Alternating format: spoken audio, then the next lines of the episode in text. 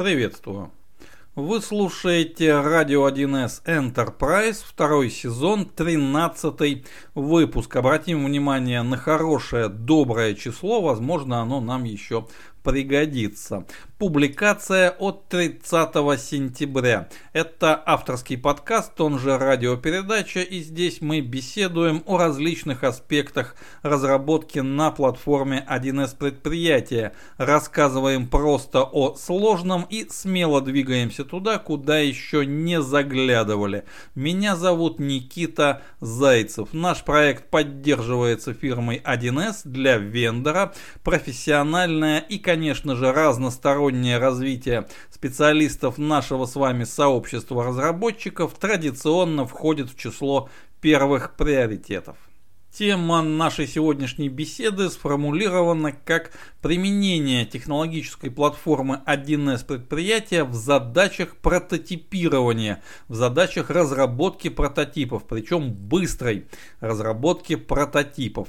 Мы рассмотрим, что же это за процесс прототипирования, когда он нам требуется, какие задачи решаются посредством этого процесса и если мы привлекаем для прототипирования в качестве инструмента нашу любимую технологическую платформу, то какие же аспекты, особенности использования 1С предприятия в качестве средства прототипирования нам, как специалистам по разработке, необходимо знать и учитывать в своей работе. Вот как-то так.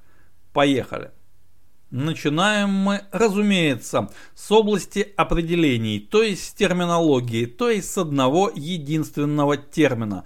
Прототип. Что что это такое, что это означает, из какого языка это слово произошло. Ну вот мне представляется, только представляется, потому что я специально заранее ни в какой Google не подглядывал, но ведь мы все уверены, что любой точный инженерный термин происходит из латыни, это проматерь нашей терминологии, поэтому я вот уверен, что здесь должен иметь место латинизм. Если же я ошибаюсь, то я, конечно же, принесу извинения и опубликую точное происхождение слова в нашем одноименном телеграм-канале. Но происхождение не так важно, как точное значение. И таких значений у термина прототип на самом деле два. Возможно и больше, но нас интересует только два. И здесь мы сразу же поставим на этом два закладочку, потому что они нам еще пригодятся эти определения. Итак, первое. Прототип – это первоначальный образец, прообраз. Это что-то, что было сделано или существовало еще до нашего вмешательства, то, что было взято затем за основу чего-то уже готового, цельного, чего-то промышленного, продуктивного, как мы говорим в нашей отрасли, продуктивного программного кода, релиза, реализации. Вот это первое значение. И второе значение, прототип, это эскиз, это модель, это набросок, это вариант, это такая тропинка через пространство возможных технических и проектных решений, которую мы решили немножечко протоптать, чтобы посмотреть, куда она ведет и подходит ли нам вот это направление. Это значение номер два. Нам они, повторюсь, интересны будут оба. Далее. Понятно, что прототипирование – это разработка, изготовление и какое-то дальнейшее использование прототипа. Здесь не нужно быть филологом, чтобы точно определить значение термина. Но нам интересно, какого рода прикладные производственные задачи приводят нас, как инженера по разработке программных систем управления информацией на платформе 1С предприятия, к задачам прототипирования. Потому что прототипирование это всего лишь способ, это всего лишь техника достижения какой-то цели, решения какой-то задачи. Давайте попробуем классифицировать эти задачи. Лично у меня получилось 5 элементов классификации по порядочку. Номер первый. Разработчик пытается избежать классической ловушки, которую можно определить как локальный от уточнения требований заказчика. Всем нам известно, что это такое. Заказчик выдает задание, мы согласовываем требования, согласовываем какие-то проектные решения, мы делаем первый вариант реализации, мы пытаемся продемонстрировать это заказчику, рассчитывая правило, весьма наивно рассчитывая на прохождение процесса сдачи и приемки вот так вот сходу и упираемся в то, что все хорошо, но есть ряд замечаний. Эти замечания могут быть мелкими, не очень мелкими, но даже мелкое замечание. А можно вот здесь вот еще маленькую ручку пристроить сбоку, чтобы ее крутить. Такое замечание может в корне перевернуть техническую реализацию, если вот ткнуть куда-то в интерфейс очень удачным образом. У многих опытных представителей заказчика такое получается мы уточняем требования, мы переделываем реализацию, мы выходим на второй раунд демонстрации сдачи приемки, все опять хорошо, но вот теперь возникло еще несколько уточнений, и так может продолжаться до бесконечности, насколько у кого хватит нервов, бюджета, ну и так Далее, грустная, всем известная картина. Вот для того, чтобы этот процесс упростить и провести его с минимальными потерями, потерями прежде всего в трудозатратах, мы, прежде чем приступать к окончательной продуктивной реализации, все вот эти итерации сдачи приемки уточнения проводим на прототипе, то есть на модели, которая в общем-то ни к чему не приделана, ни с чем не связана и представляет собой набор ну, макетов по-хорошему. Вот смотрите, да, но почти рабочих макетов. Вот смотрите, вот ручка, вот ее можно крутить, да, корпус нашей ракеты пока что изготовлен из ДСП, но ничего страшного, давайте сначала мы определимся с как будет выглядеть интерфейс, а уже затем переделаем на настоящий мощный тугоплавкий металл. Вот как-то так. Это задача номер один. Далее. Номер второй почти точная копия номера первого за одним крайне важным исключением. Инициатором и руководителем всего процесса служит сам разработчик. Так бывает, когда мы пишем, например, тиражируемое или ориентированное на тираж решение. Большое или какое-то не очень большое, частное, неважно. Мы пишем это решение и мы не уверены в том, что принятые нами интерфейсные проекты проектные, какие-то иные решения будут приняты нашим потребителям, нашим пользователям. Тогда мы призываем на помощь магию, которая называется User Experience Design, реализуем несколько прототипов, которые еще не являются готовым изделием, а только показывают, вот примерно так это будет работать и примерно так с этим будете работать вы, наши уважаемые потребители. Набираем фокус группы самым разным образом из имеющихся пользователей или просто выходим в коридор и ловим прохожих, обещая чай с печенькой. Если вы посмотрите 3 минуты на наш замечательный интерфейс, способов масса, важно, что инициируем это мы и мы кровно заинтересованы в тех самых замечаниях, уточнениях, капризах и вопросах, которые случае задачи номер один доводят нас на приемочных испытаниях до белого коленя, а здесь мы наоборот их собираем, нам они требуются для того, чтобы наше решение в конечном итоге стало правильным. Номер третий. Здесь можно показать сразу на примере. Мы принимаем участие в некоем конкурсе на разработку какой-то программной системы, на разработку, на доработку, на модернизацию, на замещение, на что угодно. И одним из этапов конкурса является как раз предоставление прототипа. Многие крупные корпоративные заказчики практикуют конкурсы вот в таком формате. Потенциальным исполнителям, подрядчикам работ раздаются задачи и требуется за очень короткий срок предоставить примерную реализацию, причем не реализацию в формате PowerPoint плюс закадровые комментарии опытного менеджера по продажам, а именно реализацию – что-то, что можно покрутить, повертеть, попытаться сломать, дать своим ключевым пользователям, чтобы они посмотрели и вынесли вердикт. Это работает или это какая-то ерунда, и с этим мы дело иметь не хотим. Вот бывают такие конкурсы, причем важный момент, абсолютно не важно, что в этом конкурсе а, могут быть требования, ну, например, реализовать конечное решение на каком-то другом технологическом стеке. Платформу 1С предприятия мы привлекаем именно как средство быстрого прототипирования. И вот здесь мы ставим еще одну закладочку, теперь на слове «быстрая». Закладочки у нас, как видим, увеличиваются в количестве. Мы хотим что-то реализовать в рамках большого проекта, но для этого нам нужно сначала быстро реализовать нечто малое, но более-менее работающее, а главное впечатляющее. И вот здесь мы тоже строим прототипы.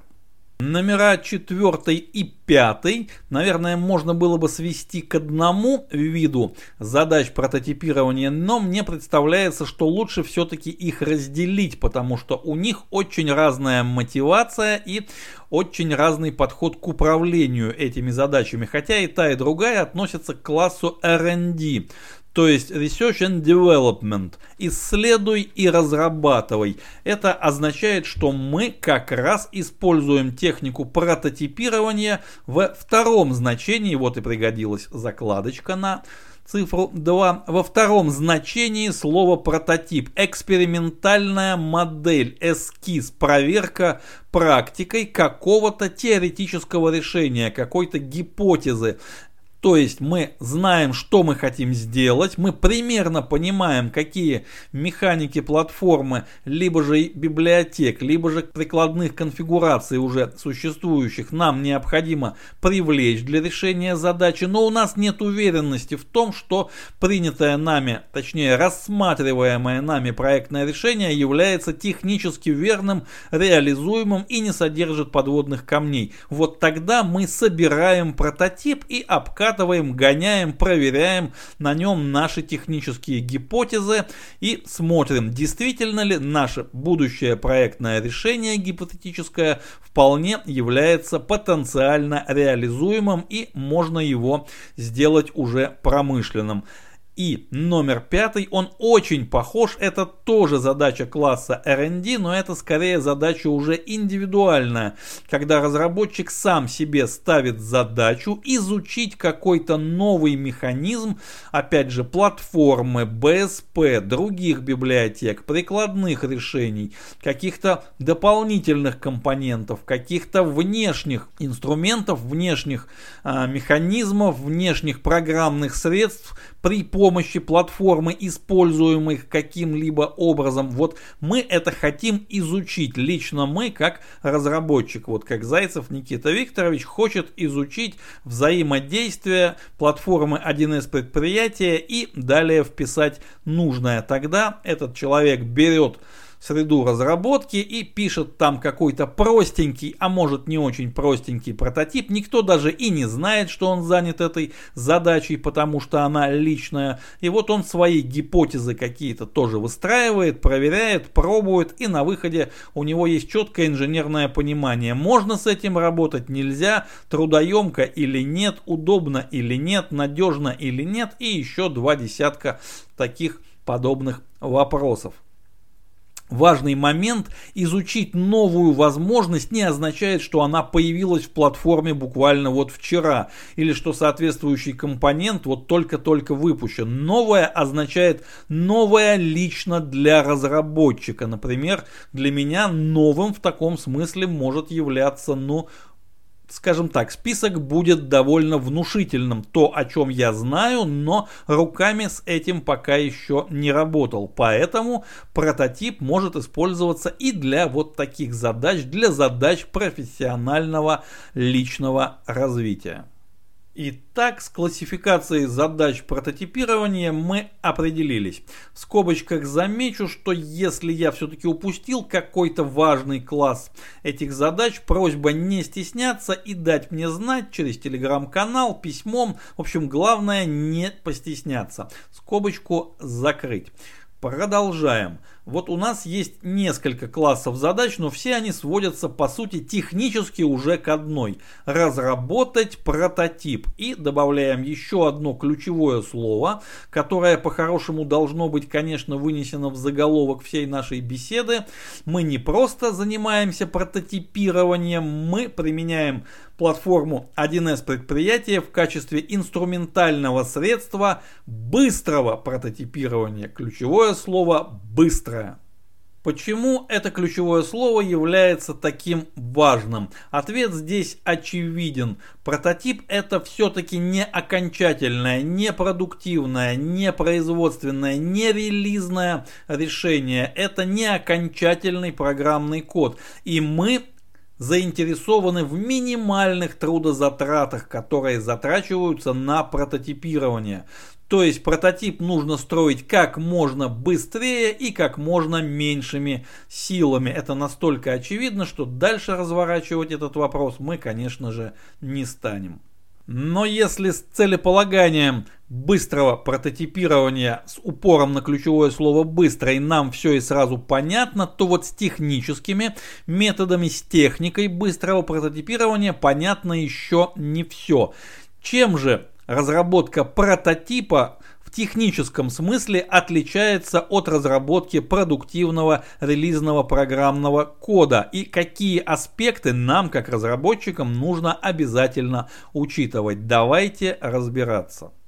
И здесь нам снова потребуется закладочка на числе 2, которую мы сделали в самом начале – Разумеется, мы не можем обойти законы физики и просто каким-то вот волшебным методом, волшебным усилием мысли сократить трудозатраты на разработку какой-либо функциональности, даже если эта функциональность представляет собой прототип. Но мы можем все-таки эти затраты сократить, если примем во внимание для чего мы реализуем конкретный прототип. То есть мы можем все-таки чем-то пожертвовать. А вот чем именно?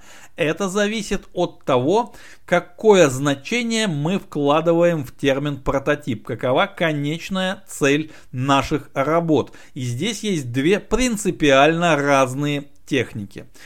Техника первая – это когда прототип представляет собой вот ту самую гипотезу, проверку гипотезы, когда представляет собой экспериментальную модель, образец, эскиз, ну и так далее. В этом случае мы можем экономить ну практически на всем мы можем пренебрегать любыми стандартами разработки. Мы можем пренебрегать абсолютно любыми аспектами эксплуатации, аспектом нагруженности, аспектом безопасности.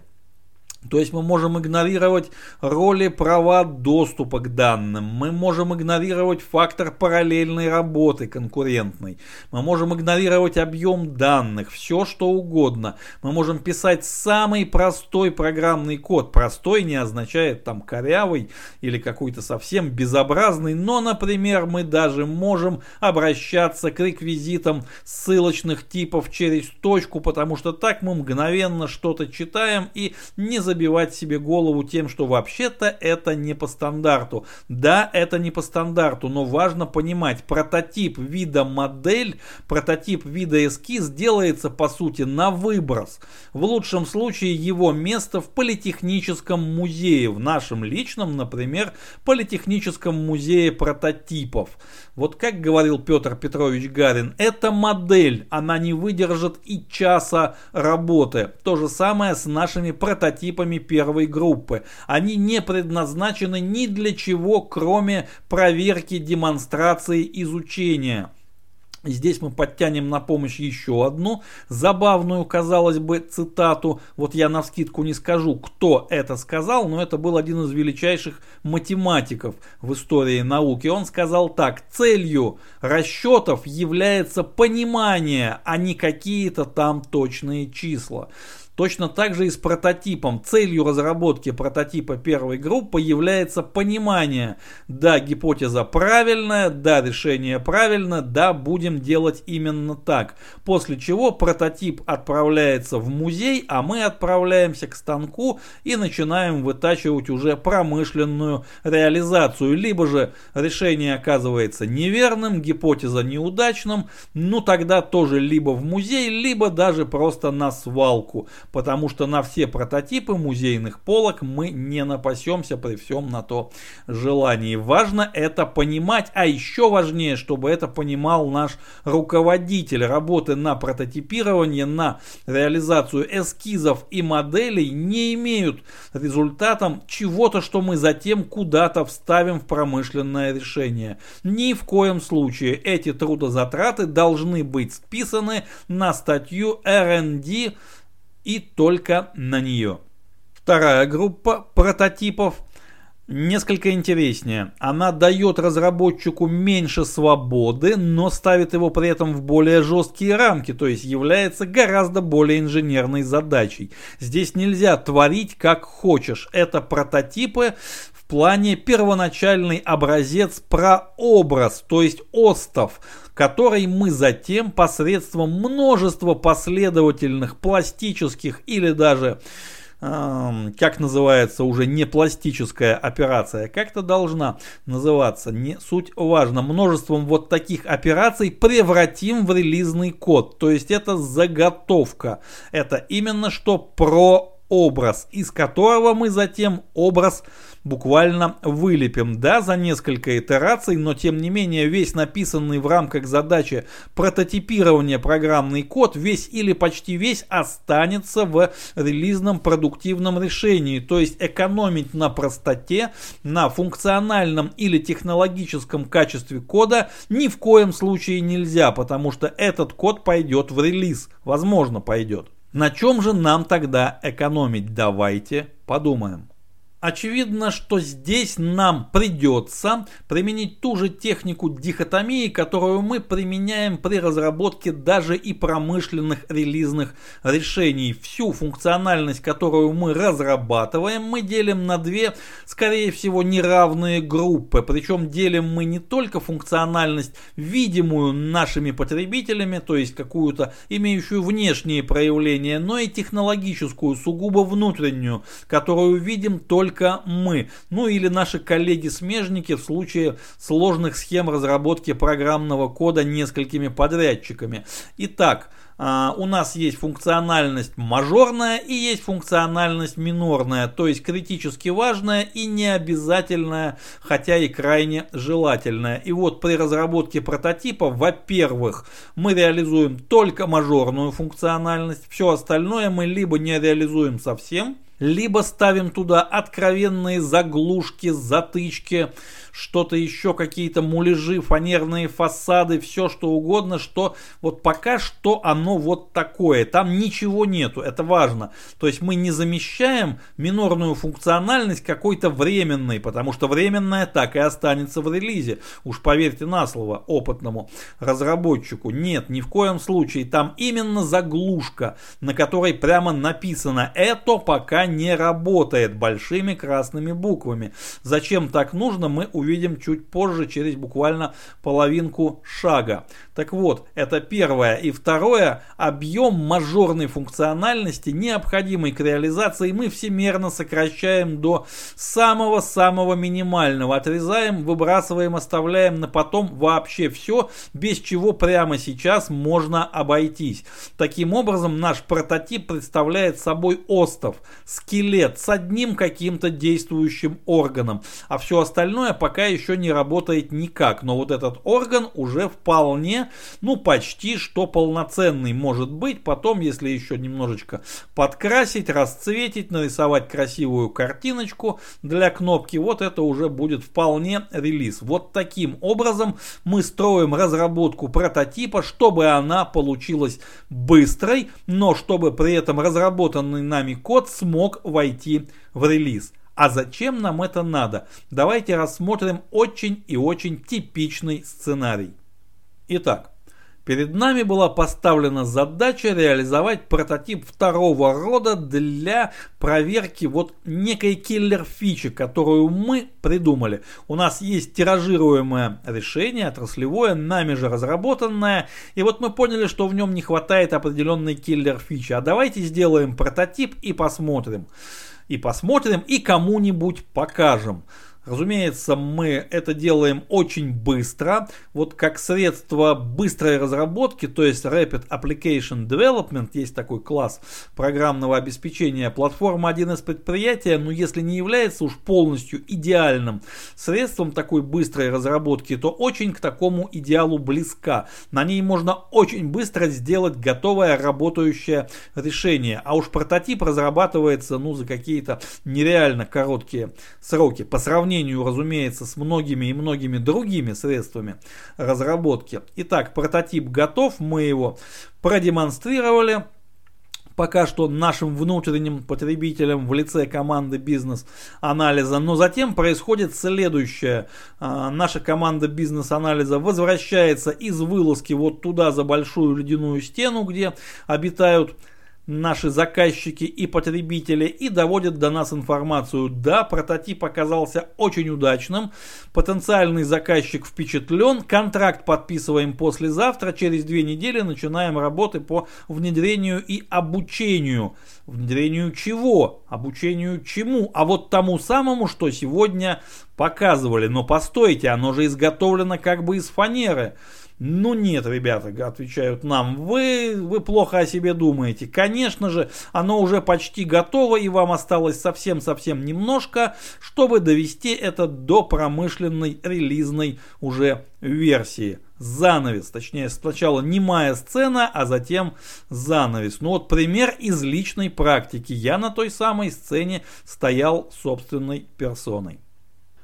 И вот что же делать? Как не попасть на эту самую немую сцену. Потому что мы с вами, как люди опытные, понимаем, чем участие в такой немой сцене в конечном итоге отливается разработчику программного обеспечения. Кровь, пот и слезы. Вот эти не самые приятные слова приходится брать девизом. Что же делать? И в этом смысле мы, как инженеры по разработке именно программных систем, но люди, наверное, немножечко несчастны в том смысле, что вот архитектор, когда он представляет модель своего здания, своего сооружения, всем понятно, что это модель, что это прототип, потому что она гипсовая, она помещается на очень большом столе. И в реальное здание ее невозможно превратить небольшими доработками в течение двух недель либо же когда инженер по разработке модных электронных девайсов представляет прототип новой модели, всем тоже понятно, что это напечатано на 3D принтере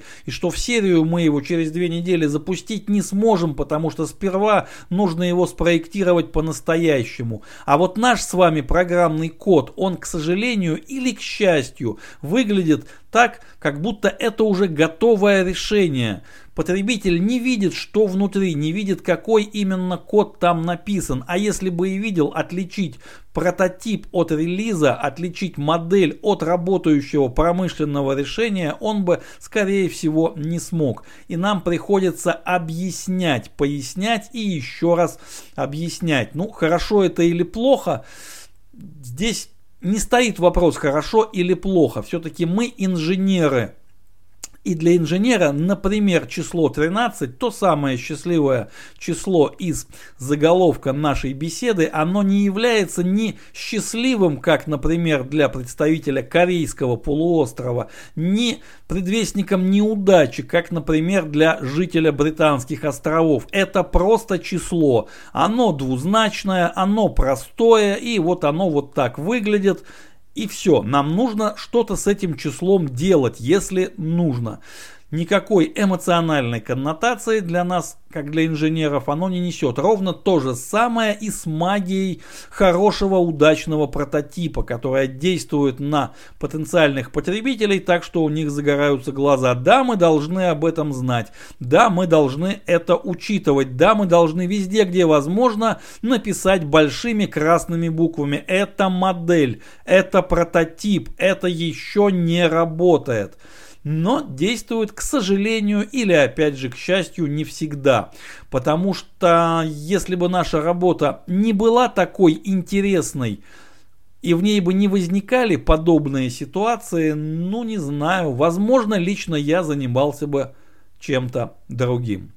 И вот на этой реалистичной, но крайне жизнерадостной ноте мы завершаем нашу сегодняшнюю радиопередачу. Следующий выпуск, как обычно, в следующий четверг, строго по расписанию. Не забываем про наш одноименный телеграм-канал, подписываемся, там бывает действительно интересно. Адрес для личной корреспонденции nikita.wildsobachka.gmail.com И, друзья мои, Огромное спасибо за ваше внимание.